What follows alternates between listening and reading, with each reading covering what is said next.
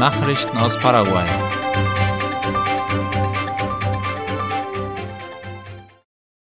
Chilenische Medien positionieren Paraguay als wichtiges Ziel für Handel, Investitionen und Tourismus. Am vergangenen Sonntag veröffentlichte die chilenische Zeitung El Mercurio eine Sonderausgabe, in der Paraguay als wichtiges Handels-, Investitions- und Tourismusziel vorgestellt wurde. Dies geschah im Rahmen der Gedenkfeierlichkeiten zum 212. Jahrestag der nationalen Unabhängigkeit, wie La Nación berichtet. Aus dem Artikel geht hervor, dass Chile das Land ist, mit dem Paraguay den größten Handelsüberschuss hat. Es wird auch darauf hingewiesen, dass sich die Volkswirtschaften Chiles und Paraguays ergänzen. Paraguay importiert aus Chile Produkte wie Arzneimittel, Fertiggerichte, Weine, Textilien und Meeresfrüchte im Wert von 199 Millionen US-Dollar.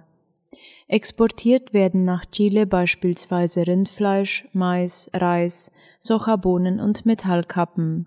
Auch der paraguayische Botschafter in Chile, Antonio Rivas, äußerte sich gegenüber El Mercurio. Er erklärte, dass Paraguay und Chile in den letzten Jahren eine solide Freundschaft aufbauen und festigen konnten. Die werde ständig durch neue und fruchtbare Errungenschaften und Austausche genährt und erweitert, so Rivas. Zu Ehren Paraguays erstrahlen Mexikos Denkmäler in den Farben der paraguayischen Flagge. Wie die Zeitung OI berichtet, wurden am vergangenen Wochenende die wichtigsten Denkmäler in Mexiko-Stadt in den Farben Paraguays, also Rot, Weiß und Blau, beleuchtet. Nach Angaben des Außenministeriums geschah dies zu Ehren des 1212. Jahrestages der Unabhängigkeit Paraguays von Spanien. Einheimische und in Mexiko lebende Paraguayer hatten sich außerdem versammelt, um die Gedenkfeier anlässlich der Unabhängigkeit mitzuverfolgen. Auch im Winter sollte man körperlich aktiv sein. Das empfiehlt das Gesundheitsministerium in einem Artikel auf seiner Internetseite. Auch wenn die niedrigen Temperaturen es häufig erschweren, ist es wichtig, sich täglich zu bewegen. Die bei kaltem Wetter häufig zu beobachtende geringe oder fehlende körperliche Betätigung erhöht die Wahrscheinlichkeit einer Gewichtszunahme. Das kann zu Übergewicht und Adipositas führen, einer chronischen Krankheit und einem Risikofaktor für die Entwicklung anderer damit verbundener Krankheiten. Das Gesundheitsministerium präsentiert deshalb einige gute Gründe, weshalb man auch im Winter Sport treiben sollte.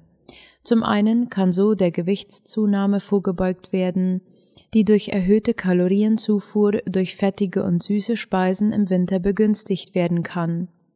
Außerdem dient körperliche Bewegung der Erholung, weil dadurch Glückshormone freigesetzt werden. Zudem stärkt Sport das Immunsystem, womit zahlreichen Krankheiten vorgebeugt werden kann.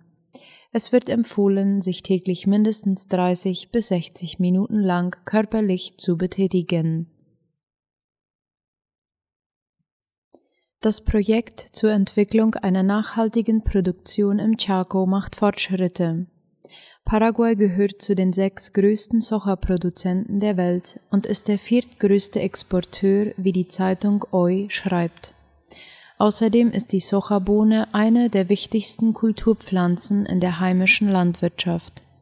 In diesem Zusammenhang unterstützt der Land Innovation Fund LIF über die Finanzierung von Innovationsprojekten in Südamerika eine Initiative unter der Leitung der Fundación Pro Jungas, der argentinischen Vereinigung der Direktsaatproduzenten APRESID und der paraguayischen Moisés Bertoni Stiftung. Ziel ist die Förderung einer nachhaltigen Soja-Lieferkette ohne Abholzung und Umwandlung der einheimischen Vegetation in drei vorrangigen Biomen in Südamerika, Cerrado, Gran Chaco und Amazonas. Paraguay bietet einen guten Absatzmarkt für Bolivien. Das sagte der Gouverneur des bolivianischen Departements Tarija Oscar Montes gegenüber Radio ZP30. Tarija ist das am Departement Boquerón angrenzende Departement Boliviens. Montes war am vergangenen Wochenende mit einer Delegation zu der Expo Rodeo Neuland angereist. Unter anderem war auch ein Treffen mit Vertretern der Supermarktbranche geplant, um über einen möglichen Verkauf von bolivianischen Produkten auf dem paraguayischen Markt zu verhandeln. Montes erklärte, dass besonders Knoblauch, Zwiebel, Tomate, Paprika und Kamille in Bolivien um einiges günstiger seien als in Paraguay. Daher könne die gesamte Produktions- und Transportkette von dem Absatz hierzulande profitieren, sagte er. Laut dem Gouverneur sollte bei dem Treffen zudem ein Besuch von paraguayischen Handelsvertretern in Tarija geplant werden, um direkten Kontakt mit den Produzenten und Transporteuren zu knüpfen. Tarija sei außerdem daran interessiert, Fleisch von Paraguay zu importieren, so Montes. Er wies darauf hin, dass das bolivianische Departement pro Kopf den höchsten Fleischkonsum Boliviens hat. Durch die neue Zollstation an dem Grenzübergang Infante Rivarola würde laut Montes zudem der Transport erleichtert werden. Auf die Frage, in welchem Zustand sich die Wegstrecke von Infante Rivarola nach Villamontes, Bolivien befindet, antwortete der Gouverneur, dass derzeit an der Grundierung für eine Asphaltschicht gearbeitet wird. Die Fernstraße 11 nach Villamontes sei für jeglichen Verkehr gesperrt. Es gebe jedoch Umleitungen, so der Gouverneur. Das Projekt war für mehrere Jahre aufgrund von rechtlichen Problemen auf Eis gelegt worden. Laut Montes hofft man allerdings, die Asphaltierung bis Jahresende abschließen zu können. keine Vorfälle in Boquerón am langen Wochenende. In der vergangenen Woche und den anschließenden Feiertagen hatte die Polizei des 16. Departements keine Einsätze. Wie der Unteroffizier der Polizeistelle Bernardo Medina im wöchentlichen Polizeibericht für Radio ZP30 zusammenfassend erklärte, waren der Polizei keine Vorfälle gemeldet worden. Auch die Schüleraufmärsche in Neuland zum Muttertag und der Unabhängigkeit Paraguays verliefen demnach ruhig, ebenso wie die Expo Rodeo Neuland. In den Wohnorten führte die Polizei Patrouillen und Präventivkontrollen durch, ebenfalls ohne Vorfälle. Auch die Zelle auf der Polizeistation leert sich laut Medina nach und nach. Demnach warten derzeit zehn Personen auf eine Anhörung beim örtlichen Gericht. Drei weitere wurden bereits in eine Haftanstalt übermittelt. Die 16. Polizeistelle hat außerdem zehn Motorräder erhalten, die von der Regierung an die Polizei gespendet wurden. Die Motorräder werden an entlegene Polizeidienststellen geliefert, die dringend Fahrzeuge benötigen, erklärte Medina abschließend.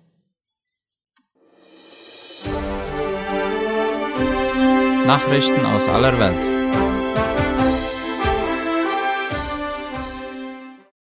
Ecuador beginnt mit Amtsenthebungsverfahren gegen Präsident Lasso. Darüber berichtet La Nación. Am heutigen Dienstag beginnt der ecuadorianische Kongress mit dem Verfahren gegen Präsident Guillermo Lasso, nachdem die Legislative am Sonntag einberufen worden war. Die Oppositionsmehrheit will Lasso wegen angeblicher Korruption aus dem Amt entfernen. Die Forderung wurde vom wiedergewählten Vorsitzenden der Einkammer-Nationalversammlung Virgilio Saquicela erhoben. Im Falle einer Amtsenthebung wird Lasso durch den Vizepräsidenten Alfredo Borrero ersetzt. Oberster Richter der Ukraine wegen Korruption festgenommen. Antikorruptionskämpfer haben in der Ukraine Schmiergeldzahlungen in Millionenhöhe beim obersten Gerichtshof aufgedeckt. Der Gerichtspräsident sei bei einer Entgegennahme von drei Millionen US-Dollar festgenommen worden, berichtete die Tagesschau. Das Nationale Antikorruptionsbüro der Ukraine veröffentlichte ein Foto von Bündeln mit Geldscheinen auf einer Couch. Weitere Details sollen heute Mittag in einer Pressekonferenz bekannt gegeben werden. Das ukrainische Antikorruptionsbüro und die Sonderstaatsanwaltschaft haben nach eigenen Angaben eine groß angelegte Korruption im obersten Gerichtshof aufgedeckt, insbesondere einen Plan zur Erlangung ungerechtfertigter Vorteile durch die Führung und die Richter des obersten Gerichtshofs. So hieß es in einer Mitteilung beider Behörden. Niederlande stoppen Windräder zum Schutz von Zugvögeln. Zum Schutz von Millionen Zugvögeln haben die Niederlande erstmals Windräder in ihren Windparks vor der Küste gestoppt. Am Samstag wurden am Offshore Windkraftanlagen für vier Stunden abgeschaltet, wie der ORF schreibt. Es war ein massiver Vogelzug über der Nordsee vorhergesagt worden, teilte die Regierung mit. Nirgendwo sonst auf der Welt würden Windparks im Meer zum Schutz der Vögel abgeschaltet. Die Regierung wolle die Auswirkungen von Windparks auf die Natur so gering wie möglich halten, hieß es.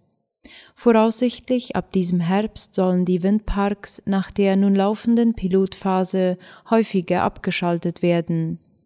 Um Vögeln einen sicheren Durchzug zu ermöglichen, sollen die Windparkbesitzer die Geschwindigkeit der Windturbinen während der vorhergesagten nächtlichen Zugzeit auf maximal zwei Umdrehungen pro Minute reduzieren.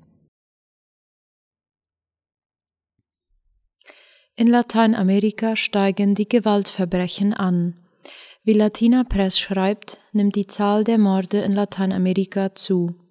Nachdem in Ecuador die Tötungsdelikte bis zum Jahr 2016 stark zurückgegangen waren, stieg die Mordrate im Jahr 2021 von 6 auf 15 pro 100.000 Einwohner.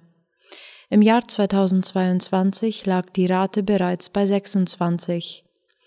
Zum Vergleich, in den USA liegt die Mordrate bei 6 pro 100.000 Einwohner. Ein Hauptfaktor hinter dieser Epidemie bewaffneter Gewalt ist die Abzweigung von und der illegale Handel mit Kleinwaffen und leichten Waffen in der Region.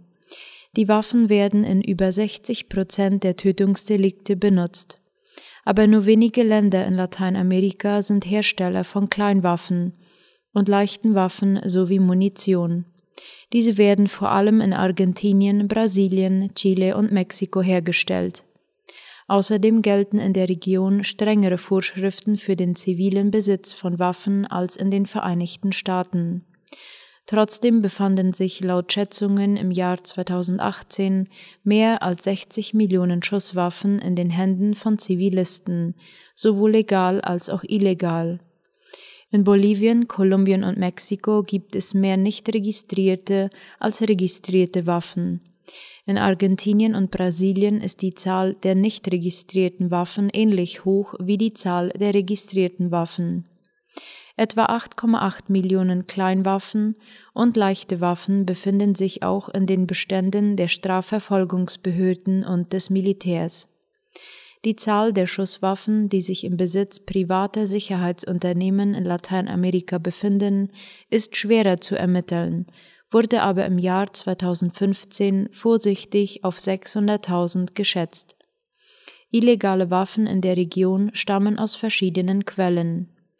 Nach dem Ende der Bürgerkriege in El Salvador, Guatemala und Nicaragua blieben Tausende von Waffen unauffindbar, was einen Schwarzmarkt in Zentralamerika anheizte. Die meisten Analysten sind sich einig, dass die Vereinigten Staaten, insbesondere Mexiko, eine wichtige Quelle für den Waffenhandel in Lateinamerika sind. Der Europarat richtet Schadensregister für Ukraine-Krieg ein. Der Europarat wird bei seinem Gipfeltreffen heute und morgen die Einrichtung eines Schadensregisters zum Ukraine-Krieg beschließen, wie der ORF schreibt. Alle 46 Mitgliedstaaten sowie Beobachter und andere Staaten sollen dem Register beitreten können. Darin sollen die von Russland gegen die Ukraine verursachten Schäden festgehalten werden, wie aus dem Entwurf der Gipfelerklärung hervorgeht.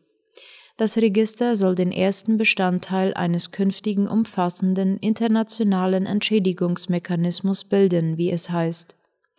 Zu dem Gipfeltreffen in Islands Hauptstadt werden rund 40 europäische Staats- und Regierungschefs erwartet.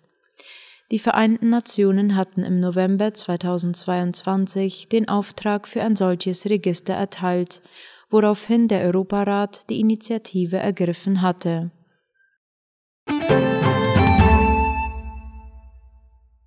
Soweit die Mittagsnachrichten für heute am Dienstag. Auf Wiederhören.